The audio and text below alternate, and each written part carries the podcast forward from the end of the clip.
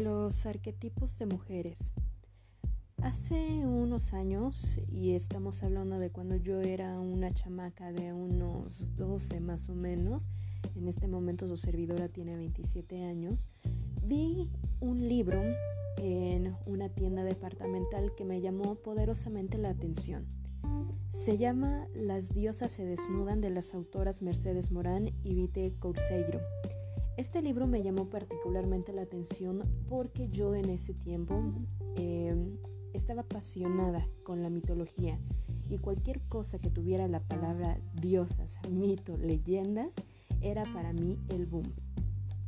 Em, le rogué a mi mamá que me lo comprase, me lo compró y la verdad es que lo empecé a leer más que nada por la curiosidad que yo sentía de saber los mitos sin embargo, en este libro me encontré con algo mucho más de lo que yo esperaba.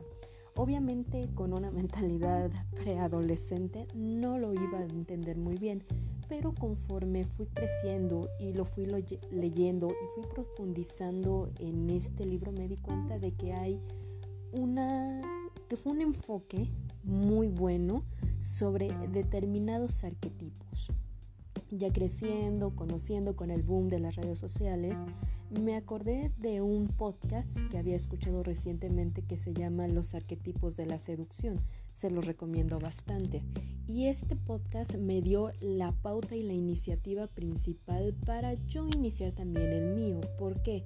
Porque el creador del podcast de los arquetipos de la seducción habla sobre personalidades en cada una de los hombres qué tipo de personalidades son y el tipo de mujeres que atraen.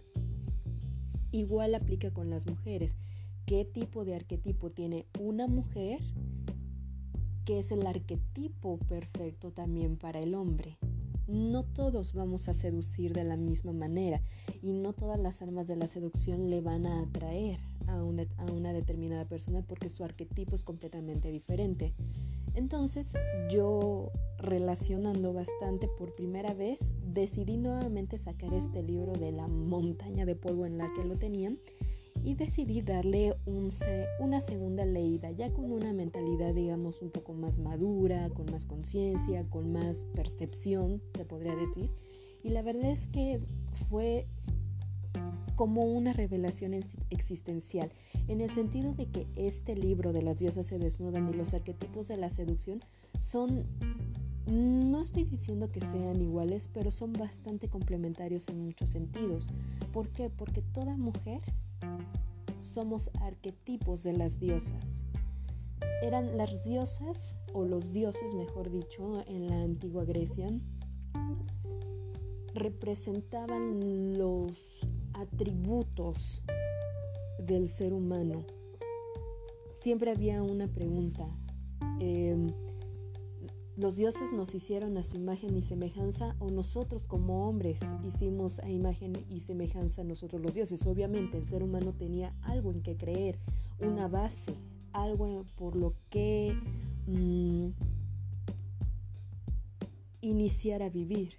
No podían creer que algo tuviese un inicio como un parpadeo similar. Entonces, yo creo que esta situación que estamos viviendo hoy en día de todas las feminazis, de las feministas, de todos los revueltos políticos que se están viviendo, es genial ver un paradigma social bastante extenso en el cual cada quien puede expresar sus pensamientos según lo que quiere. La verdad es que yo con este podcast quiero iniciar un debate sobre estas situaciones más que nada. Me gustaría mucho conocer sus opiniones y claro, yo voy a hacer podcasts regulares sobre esto en el cual estaré mencionando cada uno de los arquetipos que se tienen de las diosas que bien, o sea, tiene un parteaguas bastante interesante. Dice, las diosas griegas vivían como nosotras, en una sociedad patriarcal y cada una se adaptó como pudo. Es un mensaje bastante interesante y le vamos a dar un...